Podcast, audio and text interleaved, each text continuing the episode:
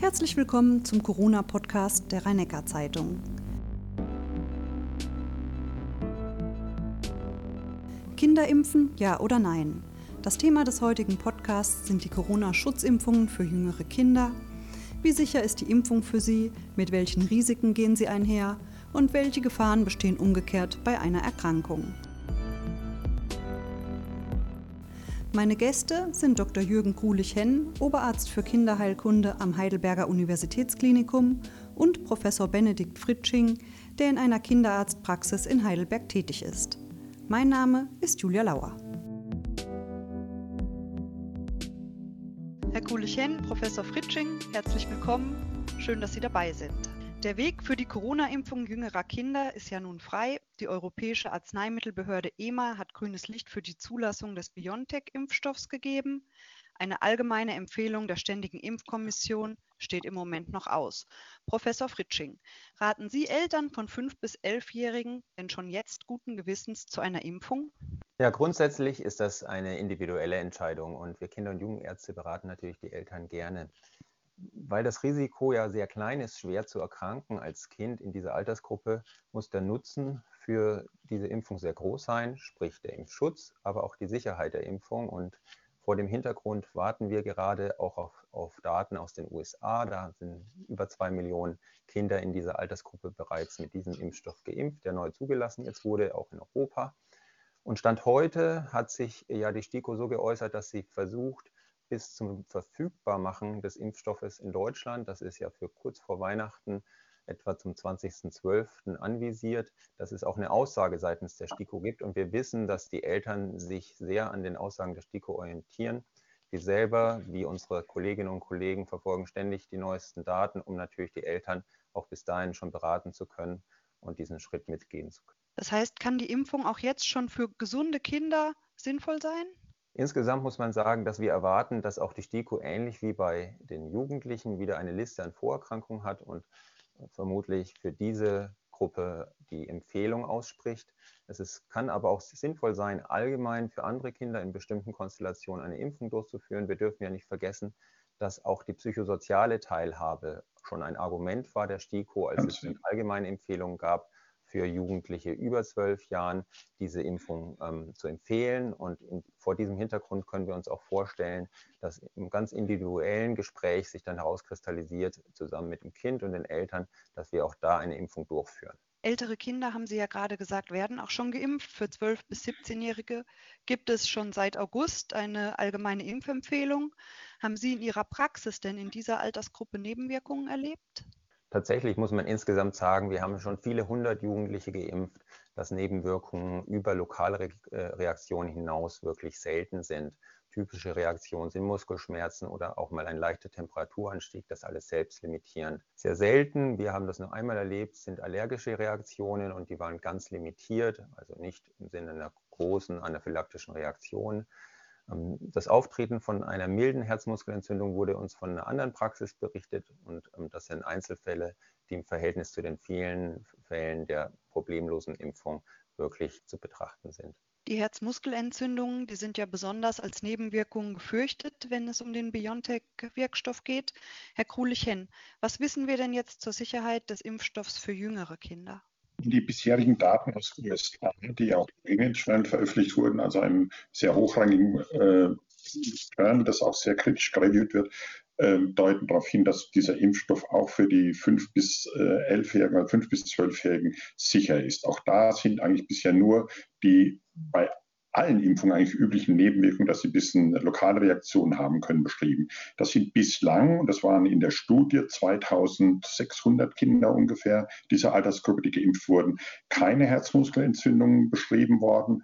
Und man muss auch insgesamt sagen, sowohl bei Erwachsenen als auch bei den Jugendlichen sind das seltener. Wie Herr Fritsching schon sagte, ähm, eigentlich keine gefährlichen äh, Herzmuskelentzündungen wie in der Klinik sehen, natürlich das andere Ende. Wir haben ähm, zwei oder drei Jugendliche nach Impfung mit Herzmuskelentzündung gehabt. Die sind aber alle folgenlos ausgeheilt, sodass man sagen muss, dass dieser Impfstoff ist im Moment für diese kleine Gruppe nach dem heutigen Kenntnisstand sicher zu empfehlen, auch wenn man berücksichtigt, dass seit Anfang November in USA über zweieinhalb Millionen Kinder geimpft wurden, in Israel und Kanada auch die, kind, die Impfung ja angelaufen ist seit äh, Anfang November sodass wir, denke ich, sagen wir, bis wahrscheinlich Mitte Dezember auch dann Daten aus dem Allgemeinen, also nicht nur aus den Studien, sondern aus der Anwendung sehen werden, weil wenn diese Nebenwirkungen auftreten, treten die innerhalb von vier Wochen nach der Impfung auf.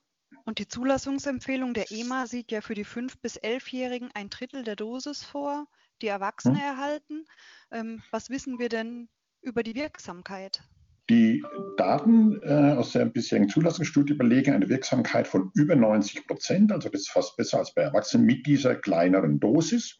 Ich denke, damit sollte man beginnen, weil die 10 äh, Mikrogramm äh, Dosis, die jetzt äh, angewendet wird, die ist sicher, die ist erprobt und die ist wirksam. Ob dann im Verlauf vielleicht sich herausstellt, dass man im Frühjahr vielleicht doch dazu kommt, eventuell höhere Dosen zu verwenden. Das ist dann sekundär. Aber erstmal ist sie für diese Altersgruppe zu über 90 Prozent wirksam und ausreichend mit zwei Impfungen. Und für welchen Zeitraum weiß man das schon? Naja, wenn man jetzt erst angefangen hat zu impfen, kann man natürlich ja noch nicht äh, über die endgültigen Zeiträume etwas sagen. Also die, die Studien die liefen im Frühjahr an, also sie haben sicher sechs, acht Monate dauert. Das kann man mit gutem Gewissen annehmen. Und äh, den Rest können wir später erst sagen. Aber wir können sagen, sie wirkt, sie schützt und äh, sie ist sicher. Wie lange sie wirkt, das kann im Moment keiner sagen. Das wäre jetzt auch unlauterer Spekulation anzustellen. Aber so wie wir ja auch jetzt gesehen haben, dass wir den BioNTech doch ein drittes Mal zumindest für einige sinnvoll ist, äh, den drittes Mal zu impfen, das könnte kommen, das fände ich aber auch keine Tragödie. Und ich möchte mich Herrn Fritschi ausdrücklich nochmal anschließen, was die Indikation angeht. Wir dürfen nicht nur sehen, dass die Kinder vielleicht seltener schwer erkranken, wobei wir im Moment eine Explosion der Zahlen gerade bei den 5 bis 11 und 11 bis äh, 17-Jährigen haben. Gerade in den letzten zwei Wochen ist es in Deutschland explodiert. Und da wissen wir noch nicht, wie weit das zu verstärkter Hospitalisierung dieser Altersgruppe führen wird. Aber auch eben die Teilhabe müssen andere medizinische Probleme, die mit Covid auftreten, dadurch, dass sie keine Schule haben, wie Depressionen, nicht teilhaben, mehr häusliche Gewalt. Da gibt es ja viele Untersuchungen, die zeigen, dass das auch auf die Kinder zukommt, dass wir alle aus meiner Sicht schon allein ein Argument, die Impfung dieser Altersgruppe zu beschleunigen, wenn es denn zugelassen ist. Und damit rechnen wir ja so bis Weihnachten. Jetzt haben Sie eben schon die Hospitalisierung angesprochen. Also viele Kinderkliniken in Deutschland äh, sind ja derzeit an der Belastungsgrenze, aber nicht, äh, nicht so sehr wegen Covid, sondern vor allem wegen dem RS-Virus, das die Atemwege befällt. Spielt Covid denn bei den ernstzunehmenden Erkrankungen von Kindern im Moment überhaupt eine Rolle? noch eine geringe, muss man sagen, aber wir werden, wenn jetzt die Zahlen sieht, die wie gesagt jetzt exponentiell hochgehen. Wir haben Stand jetzt 21.11 ähm, in Deutschland gemeldet 464 Fälle von dem sogenannten PIMS und dem pädiatrischen autoinflammatorischen Syndrom. Das ist eine sehr schwerwiegende Erkrankung, die wir schon seit einem Jahr nach Covid beobachten. Jetzt kann man sagen, 464 sind nicht so viele, aber es ist doch eine erkleckliche Zahl in einem Jahr. Und wenn die Zahlen insgesamt jetzt so exponentiell steigen, müssen wir davon ausgehen, dass auch solche Verläufe deutlich zunehmen werden. Die 464 beziehen sich auf Inzidenzen, die viel, viel geringer sind als die, die wir jetzt gerade erleben. Die Sieben-Tage-Inzidenz ist ja gerade bei dieser Gruppe jetzt doppelt so hoch wie in der Normalbevölkerung, wo es ja auch exponentiell ansteigt. Und wir befürchten, wenn jetzt die Covid-Patienten noch dazukommen, die müssen wir auch separat isolieren, die müssen wir dann auch nochmal zusätzlich zu den RSV-Kindern isolieren. Das macht uns gerade allen in Deutschland große Probleme. Wir haben aktuell in unserer Klinik immer mindestens 15, 17 teils schwer erkrankte Kinder mit RSV, die wir isolieren müssen. Und wenn dann noch Covid dazukommt, dann wir sozusagen zwei Krankheitsbilder haben, die wir auch nicht zusammenlegen dürfen, ähm, dann wird uns das möglicherweise in einigen Wochen auch in der Pädiatrie an die Grenze bringen. Im Moment ist Covid für uns noch kein, mengenmäßig noch kein Problem. Wir haben immer so zwei, drei Kinder mit Covid in der Klinik, die wir auch gut handeln können. Aber wenn das dann auch 15, 20 werden, werden wir große Probleme kommen. Und wenn Sie das am Universitätsklinikum hier erleben, dass Kinder wegen Covid eingeliefert werden, was sind das für Kinder? Haben Sie noch andere Krankheiten oder ist da rein äh, Covid ursächlich dafür, dass Sie ins Krankenhaus kommen? Rein Covid haben wir ab und zu gehabt. Das sind aber teilweise Kinder, die äh, andere Erkrankungen haben, also immunsuppressive Therapie haben und ein geschwächtes Immunsystem haben. Und es sind Kinder, wir testen ja alle Kinder und Eltern, die wir aufnehmen zurzeit auf Covid. Und dann haben wir natürlich Kinder, die auch mit Tage habe ich ein Kind mit RSV aufgenommen, wo die Indikation eindeutig RSV-Virus war, die Mutter aber Covid-positiv getestet war, dann muss ich das, kann ich das Kind ja auch nicht zum anderen RSV-Kind legen, was ich sonst dürfte, muss ich das nochmal äh, isolieren. Das heißt, wir haben Kinder mit Covid und anderen Erkrankungen und das könnte uns in den kommenden Wochen große Probleme schaffen. Und zurzeit nicht so viele wegen Covid. Aber bei den Immunsupprimierten haben wir das natürlich auch, dass sie längere Liegezeiten haben und ähm, schwerer erkranken, wenn die zusätzlich zu ihrer Grunderkrankung äh, dann noch Covid ähm, dazu kriegen. Mit der Delta-Variante sind die Hospitalisierungen von Kindern ja auch offenbar häufiger geworden. Ja. Ähm, wie hoch ist denn das Risiko von Kindern ins Krankenhaus eingeliefert zu werden wegen einer Covid-Erkrankung? Da gibt es keine genauen Zahlen dazu im Moment. Man kann nicht sagen wegen, sondern die Frage ist eher mit. Wenn wir davon ausgehen, dass wahrscheinlich ähm, bis zum Frühjahr ähm, über 90 Prozent ähm, mit Covid infiziert sein werden, ein Teil von denen auch krank wird, wenn wir mehr das Problem haben, dass wir Kinder mit Covid und anderen Erkrankungen aufnehmen als wegen Covid. Also immer die Frage, und die müssen wir aber dann wie Covid-Patienten ja behandeln. In der Regel haben Kinder ja keinen schweren Krankheitsverlauf, Herr Fritsching. Welche Symptome haben denn Ihre jungen Patienten und wie ist ein typischer Krankheitsverlauf? Genau, also es ist bei den Kindern, die ja keine Vorerkrankung haben, häufig sogar ein asymptomatischer Verlauf. Das heißt, die Kinder haben keine oder Minimalsymptome. Typische Beschwerden, wenn Symptome da sind, sind zum Beispiel Kopfschmerzen, die Kinder angeben, aber auch Halsschmerzen. Es gibt allgemeine Erkältungszeichen, wie zum Beispiel ein Symptom von Schnupfen. Eine Abgeschlagenheit. Etwas seltener treten dann wirklich auch Formen auf, Symptome, die tatsächlich mit dem Nervensystem zusammenhängen. Geruch, Geschmacksveränderungen kommen vor. Noch seltener neurologische Symptome, die sind dann manchmal auch anhaltend in einer sehr kleinen Gruppe an Kindern und Jugendlichen. Atemprobleme wie eine Lungenentzündung kommen auch vor, sind aber auch wirklich deutlich seltener. Also insgesamt haben wir doch einen erheblichen Unterschied zu den Symptomen bei Erwachsenen und älteren Erwachsenen. Jetzt sprechen Sie schon die Atemwegsbeschwerden an, Müdigkeit, die Kopfschmerzen oder auch den Geschmacksverlust, die oft zu den Folgen von Long-Covid bei Kindern gehören. Wie oft haben denn Kinder unter diesen Langzeitfolgen noch zu leiden? Tatsächlich ist es, da tut sich die Wissenschaft da schwierig, wirklich Zahlen zu nennen. Es gibt Kinder, die anhaltend Beschwerden haben. Das ist oftmals im neurologischen und psychosozialen Bereich dass da erheblich Beschwerden bestehen. Die genaue Zahl ist schwierig ähm, wirklich zu quantifizieren, weil die meisten Daten stammen aus Rückschauen. Da analysiert man also in der Rückschau Daten und wir bräuchten große Studien prospektiver Art, die im Moment nicht vorliegen, die wirklich uns Zahlen liefern. Gleichwohl ist es auch eine Überlappung der Symptomatik durch Effekte der Lockdown-Maßnahmen und Kontaktbeschränkungen auf die Kinder. Das heißt, viele Kinder und Jugendliche leiden unter diesen Reduktionen, die in der Gesellschaft durchgeführt werden, sind, die eventuell auch jetzt wieder anstehen oder drohen. Und ähm, das ist für uns ein ganz wichtiger Punkt hier herauszustellen, dass wir nicht nur für Kinder, die vermeintlich unter Long-Covid leiden, da sind, sondern auch gerade für die Kinder, die unter Lockdown-Folgeproblemen leiden. Und da muss man sagen, ist die Versorgung im Moment äh, sicherlich so, auch in Heidelberg, dass wir noch mehr Behandlungskapazitäten gerade im psychischen Bereich bräuchten, um allen Kindern und Jugendlichen da gerecht zu werden. Wenn ich einen kurzen Einwurf noch machen, aber eine Ergänzung. Ähm, das ist alles für dich. Wir haben noch keine sauberen Zahlen. Aber wir werden das Problem haben, dass wir jetzt, wenn man die sieben Tage Inzidenzen anschaut, die sind jetzt fünfmal so hoch, wie sie vor zwei Monaten waren, bei, in dieser Altersgruppe, so der fünf- bis neunjährigen. Das heißt, wir werden wahrscheinlich im Frühjahr bessere Daten haben, leider sage ich mal, über Long-Covid-Folgen.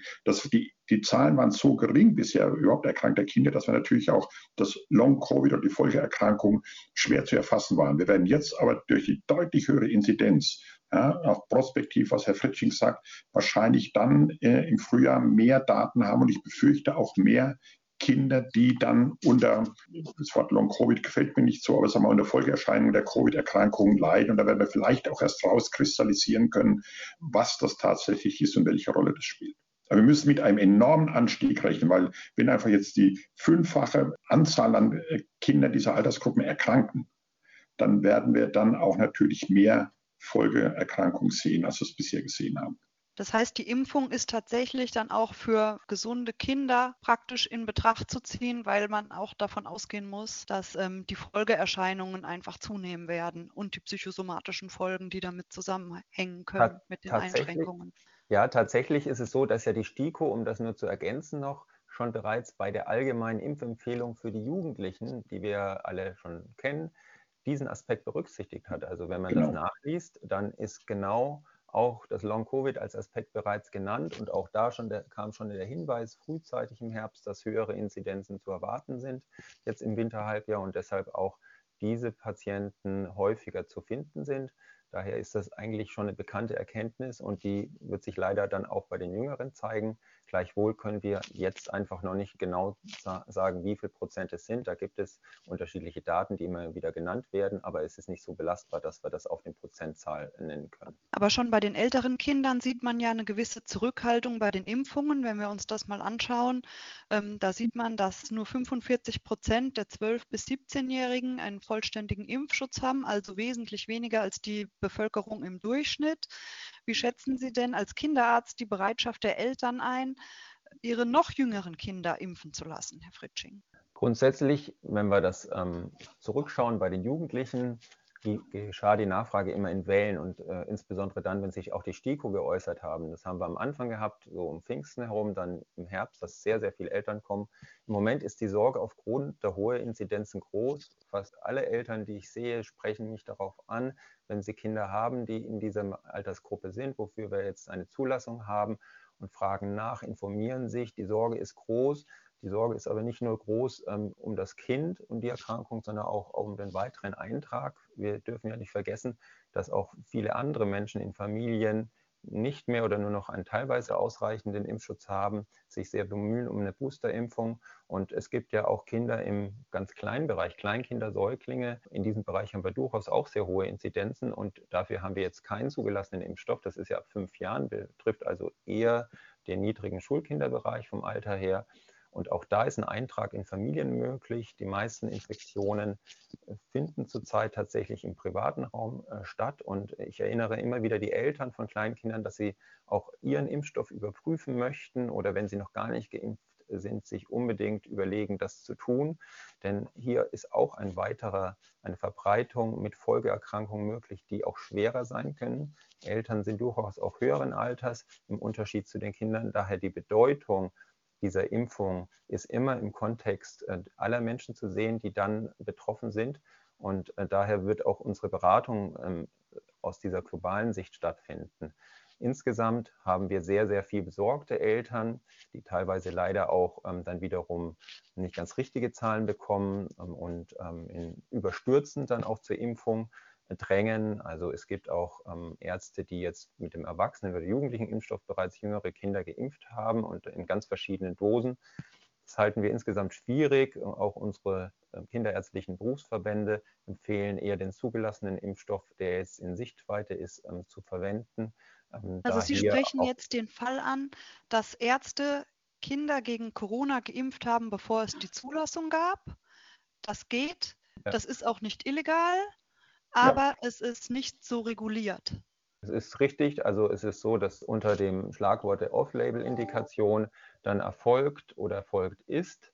Gleichwohl haben wir jetzt in Sichtweite diesen Impfstoff, der speziell für Kinder zugelassen ist und im Übrigen auch hergestellt ist. Der Puffer ist anders als bei den Erwachsenen, die Konzentration ist anders, die Menge, die man dann verimpft, ist anders. Also es gibt Unterschiede und auch wenn ich dann zum Beispiel das Thema Auffrischimpfung nach einem gewissen Abstand vielleicht doch habe, dann kann ich diese Kinder viel besser vergleichen mit anderen Ländern, die uns oftmals voraus sind, siehe USA, und habe wirklich eine Vergleichbarkeit da. Für die Gruppe der Kinder, die mit unterschiedlichen Konzentrationen jetzt geimpft werden, da kursieren Hälfte der Dosis, Drittel der Dosis, ein Zehntel der Dosis, habe ich schon alles Mögliche gehört, ist das sicherlich schwieriger. Gleichwohl Und wurde das auch sagen, in Heidelberg so praktiziert, diese Off-Label-Impfung? Es gibt auch Kolleginnen und Kollegen, die in Heidelberg das machen in geringer Zahl. Es ist oftmals auch eine hohe Not dahinter. Wir dürfen ja nicht vergessen, es gibt Kinder, die haben schwere Vorerkrankungen und haben noch keine Möglichkeit, eine Impfung zu bekommen. Oder sie haben Eltern, die immunsupprimiert sind und auch nicht geimpft werden können oder nicht erfolgreich geimpft werden können. Die, die individuelle Not ist das schon groß und wir müssen uns auch um diese Kinder und deren Familien kümmern und können sie da nicht im Stich lassen. Deshalb ist das sicherlich per se kein schlechtes Vorgehen, dazu beraten und bei zu sein. Aber wir empfehlen eigentlich, und so tun es unsere Berufsverbände auch, nun den zugelassenen Impfstoff zu verwenden und hoffen, dass der auch wirklich dann pünktlich wie versprochen ausgeliefert wird. Also wir haben jetzt über die Chancen und Risiken der Impfung für die Kinder selbst vor allem gesprochen. Wir haben das Thema schon gestreift, welche Bedeutung die Kinderimpfung für die Gesellschaft insgesamt hat. Herr Kulich-Henn, welche Rolle spielen denn die Kinder für die vierte Welle insgesamt und welche Rolle spielen sie bei der Übertragung? Ja, bisher ging man davon aus, dass die Kinder eher weniger auf Erwachsene übertragen. Das haben auch Heidelberger Daten gehabt, aber das waren die mit der ersten ähm, Covid-Variante. Im Moment ähm, müssen wir davon ausgehen, dass die Kinder natürlich, wenn die große Anzahl da sind, auch übertragen können. Es geht ja nie um 0 oder 100 Prozent. Auch wenn sie seltener übertragen, werden sie übertragen. Und wenn wir jetzt diese Gruppe, die gerade angesprochen ist, äh, der jetzt fünf bis elfjährigen nehmen, sind jetzt so schätzungsweise 4,5 Millionen äh, Bürger in Deutschland. Das heißt, wären doch fünf Prozent der Gesamtbevölkerung. Und die werden natürlich in ihrer Masse und äh, da eine Rolle spielen. Wie gesagt, das sind die, die fünf bis neun und zehn bis 14-Jährigen sind im Moment diejenigen, die die höchste Inzidenz haben. Mag daran liegen, dass die besser getestet werden als die Erwachsenen, weil die werden ja fast lückenlos in den Schulen getestet. Aber da haben wir eben Inzidenzen über 600, über 700 in einzelnen Regionen, auch über 1000. Und damit werden die natürlich dann auch zu Spreadern, auch wenn die nicht so häufig übertragen wie Erwachsene untereinander. Aus meiner Sicht wird das eine Relevanz haben aufgrund der Gesamtmenge derer, die sich da infizieren können. Die vierte Welle, die wir, also die aktuelle, die wir haben, werden wir ja jetzt nicht mehr durch die Maßnahmen bei den Kindern verändern können, aber wir alle wissen ja eigentlich schon, dass wir damit noch nicht am Ende sein werden. Und die Hoffnung ist, dass wir dann im neuen Jahr eine fünfte Welle dann hoffentlich deutlich besser abbremsen können, als uns das jetzt gelungen ist. Würde ich auch sagen, dazu gehört dann auch diese Kindergruppe mit zu impfen, wenn es denn zugelassen ist, wie Herr Fritsching schon sagte. Würden Sie denn auch eine allgemeine Impfpflicht für Kinder in Betracht ziehen oder für gerechtfertigt halten? Das sind jetzt politische Entscheidungen. Ich bin zum Glück Kinderarzt und beneide niemanden, der das machen muss. Ich glaube, Ziel muss sein, möglichst viele Kinder zu impfen. Und ob man das jetzt mittels guter Aufklärung macht ähm, oder Impfpflicht, das sind jetzt Entscheidungen, die ich als Arzt zum Glück auch nicht treffen muss und auch nicht treffen möchte, möchte mich da auch gar nicht positionieren in der Öffentlichkeit. Da gibt es ja verschiedene auch verfassungsrechtliche Bedenken. Ich glaube, da wird die Politik Handeln und Wege finden und äh, da muss man schauen, wir wollen möglichst viele, also ich plädiere dafür, sobald der Impfstoff dann nach allen Regeln der Kunst zugelassen ist, von der Stücke empfohlen ist, diese Kinder impfen zu lassen und erkläre das auch jetzt schon Eltern, sage hier, wenn der kommt, macht das, weil ich das für eine sinnvolle Maßnahme halte. Ob die Impfpflicht letzten Endes dazu beiträgt, vermag ich nicht zu sagen und äh, das wird sich im, im Laufe der Diskussion zeigen. Je mehr geimpft werden in dieser Gruppe, desto besser, ganz klar. Wenn man sich die Verteilung der Covid-Infektionen über die Lebensjahre anschaut, sieht man bei den Minderjährigen, dass insbesondere die unter Einjährigen sehr häufig Corona-Infektionen aufweisen. Ähm, kommen wir früher oder später an den Punkt, eine Impfung auch für Säuglinge anzubieten? Weiß ich noch nicht. Das ist, äh, da müssen wir abwarten, wie die Entwicklung äh, geht. Im Moment sind auch die Gruppe der 0- bis 4-Jährigen, aktueller Stand von jetzt dieser Woche vom RKI, ähm, ist auch angestiegen, aber doch äh, geringer als der Bundesdurchschnitt. Ja, die liegen also, wir haben Inzidenzen unter 200 in dieser Altersgruppe. Ähm, ich glaube, da muss man verschiedene Sachen abwägen. Zum einen, dass natürlich die Impfung von ganz kleinen Kindern auch nochmal andere Risiken birgt. Da wird man Studien brauchen und die bisherigen Zahlen weltweit zeigen, dass diese Gruppe selten schwer erkrankt. Ähm, auch da werden wir sehen müssen, wenn die Zahlen insgesamt höher gehen, ob wir dann noch mehr Schwererkrankte haben. Auf der anderen Seite ist es das so, dass diejenigen, die Kinder werden ja alle im jungen Alter geimpft und wir wissen, dass sie eigentlich die Impfung relativ gut vertragen. Hm, ich glaube, das sind Studien notwendig oder ähm, das wird sich im Verlauf zeigen. Aber da bin ich jetzt wieder der Meinung, dass wir da jetzt nicht zu schnell voreilen sollen. Da sollten wir Daten abwarten, die erhoben werden und dann schauen, wie es weitergeht. Ich glaube, jetzt sind wir die, die 12- bis 17-Jährigen haben wir und da bewährt sich und dann müssen wir gucken, dass da mehr geimpft werden. Wenn jetzt die Kriterien für die 5- bis 11-Jährigen oder 5- bis 12-Jährigen da sind, ähm, sollte man das voranbringen. Da bin ich guter Dinge, dass sich die, dass die Empfehlung kommen wird.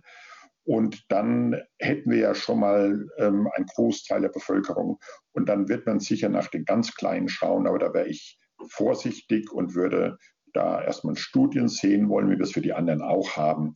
Und das sind wir jetzt nicht unter so einem Druck, dass wir sagen müssen, wir müssen jetzt auf Teufel komm raus, die alle impfen und dann vielleicht ganz böse Überraschungen erleben. Das wollen wir natürlich auch nicht. Herr Krulichen, Professor Fritsching, vielen Dank, dass Sie dabei waren bei dieser 74. Folge des Corona-Podcasts. Danke sehr. Sehr gerne, vielen Dank.